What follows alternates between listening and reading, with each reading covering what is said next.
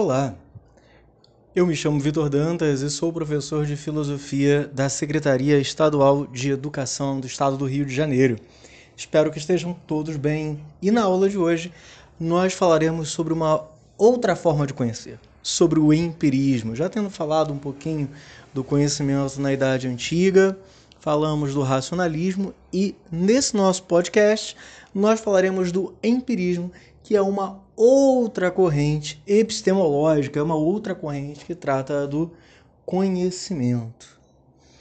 O empirismo ele surge logo após o racionalismo como uma certa resposta. O racionalismo diz que a fonte de conhecimento confiável por excelência é a mente humana. E os sentidos não seriam por isso nada confiáveis, porque os sentidos são enganosos. No empirismo, nós temos uma outra forma de raciocínio.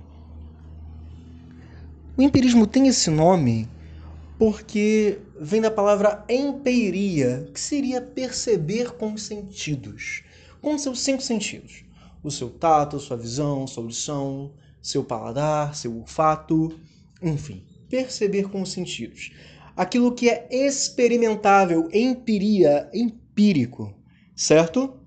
Já anota aí essa palavra nova. E na escola empirista, que toma como fonte principal do conhecimento os sentidos, nós temos três autores principais, todos eles britânicos, certo? O Francis Bacon, o John Locke e o David Hume.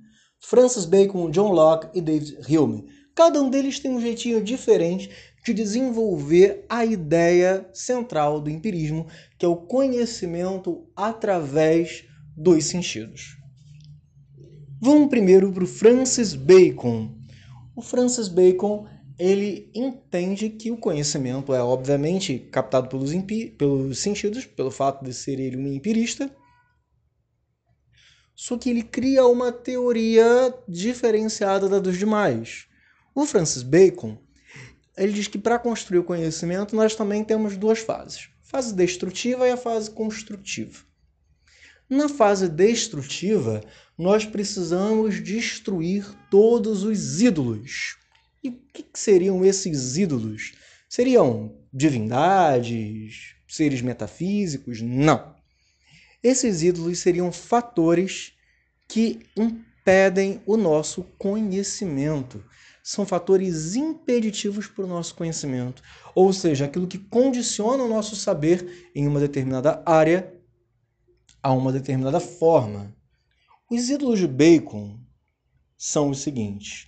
Primeiro, os ídolos da caverna. Os ídolos da caverna dizem respeito de alguma forma à interioridade e subjetividade humana. São aqueles preconceitos pessoais que você acaba carregando de alguma forma e isso tudo te impede de conhecer de fato como são as coisas. Um outro tipo de ídolo são os ídolos do foro ou mercado mas é melhor traduzir por foro, porque vem dessa troca de informações entre as pessoas. Um grande exemplo desse tipo de ídolo seriam as fake news, né? as verdades falsamente criadas que porque todo mundo diz acabam se tornando realidade, mas não tem nenhuma conexão com a vida de fato. Outro tipo de ídolo é o ídolo da tribo, ah, tem a ver com os indígenas? Não, não tem a ver com os indígenas. Os ídolos da tribo para o Bacon, até mesmo porque eu estou falando de um empirista britânico, certo? Os ídolos da tribo para o Bacon, eles estão relacionados aos processos de socialização primária e até mesmo início da secundária. Quando nós falamos daquelas questões introjetadas pela sociedade, pela cultura, onde a pessoa se desenvolveu e onde ela mesma foi criada. Então, são aqueles preconceitos que se absorve ali na primeira e segunda infância e acaba se levando para a vida toda, porque dizem respeito à identidade de alguma forma, aspas e muitas aspas, cultural de onde você foi criado, se desenvolveu ali nos primeiros anos de vida. Um outro tipo de ídolo são os ídolos do teatro. Como assim teatro? Se apresentam em algum lugar? Não. Ídolos do teatro são aqueles que parecem ser ciência, mas não são ciência de fato. Então, é todo aquele discurso que se assemelha muito ao discurso científico, mas nada tem de científico. É todo aquele discurso que se assemelha a grandes coisas e nada tem a ver. É informação, é pelo meu conhecimento de alguma forma falseado em algumas estruturas. Certo? Vencidos os ídolos, o que, que nós precisamos fazer? Através dos sentidos e auxiliados pela razão, construir um conhecimento novo e sólido. Ou seja, desprezando os ídolos, vencendo aí né, esses obstáculos, construir um novo conhecimento sólido, firme. O outro empirista que nós temos é o John Locke. O John Locke fala-nos sobre a tábula rasa. É uma espécie de radicalização daquilo que já ouvimos em Aristóteles. Né? Para o Locke, não existem ideias inatas, de forma alguma. Nenhum conhecimento, nenhuma espécie de conhecimento prévio, como afirmaria Descartes, lá quando ele fala das ideias inatas, né? Deus, alma e mundo. Não. Para o John Locke, você vem ao mundo e a sua mente é uma folha em branco. Nada está escrito e você começa a escrever as coisas na sua mente, nessa sua espécie de HD que você tem na sua cabeça, através das experiências que você faz. É como se a sua mente fosse um HD e seus sentidos fossem uma câmera, um scanner, um sensor de movimento, enfim. De alguma forma, você capta o mundo externo por meio dos sentidos e vai colocando, salvando essas informações nesse seu, aspas, muitas aspas, HD que você tem que está em branco, nesse pendrive vazio que você tem na sua cabeça, que tá assim desde que você veio para o mundo e não, tem, não tinha nenhum arquivo nele, certo?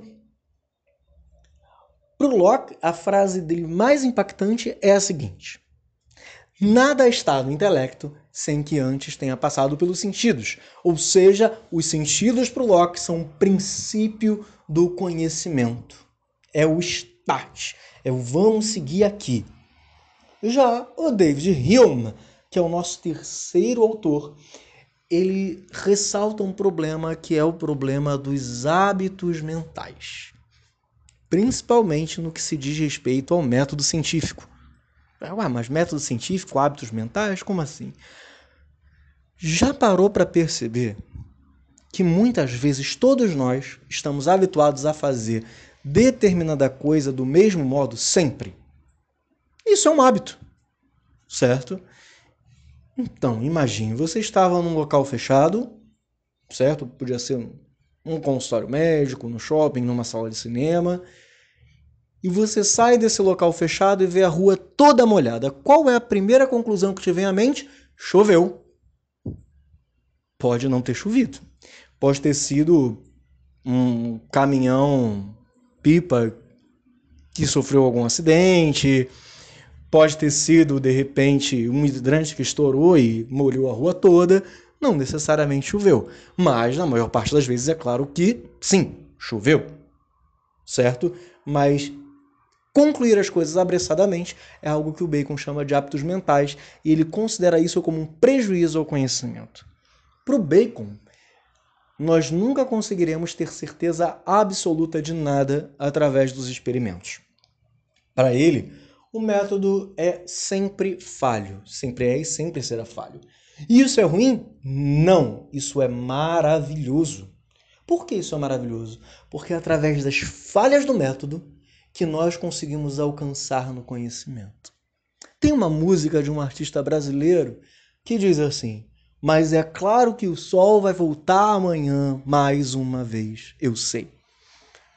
Será que Francis Bacon gostaria dessa música? Claro que não, porque supor que o sol vai voltar amanhã já se torna um hábito mental e uma conclusão um tanto quanto apressada.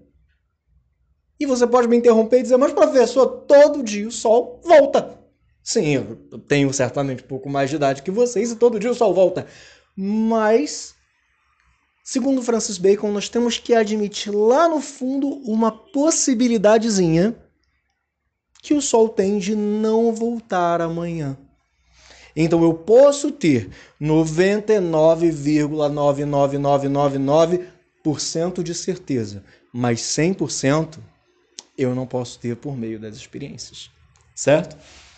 Então eu tenho uma quase certeza, eu tenho uma probabilidade muito grande de que algo aconteça por conta dos experimentos que eu faço constantemente. Mas eu nunca tenho certeza absoluta, porque pode ser que dê errado, pode ser que eu esteja enganado. Por mais que seja só 0,000 infinitos zeros, 1%, sempre existe essa porcentagem mesmo que mínima, certo? Então, queridos, esses foram os empiristas. Aconselho aí que vocês consigam dar uma pesquisada nesses três grandes autores dessa escola que marca sim época e é de total relevância para o nosso estudo a respeito do conhecimento. Então eu vou ficando por aqui. Um forte abraço, fiquem bem, tchau!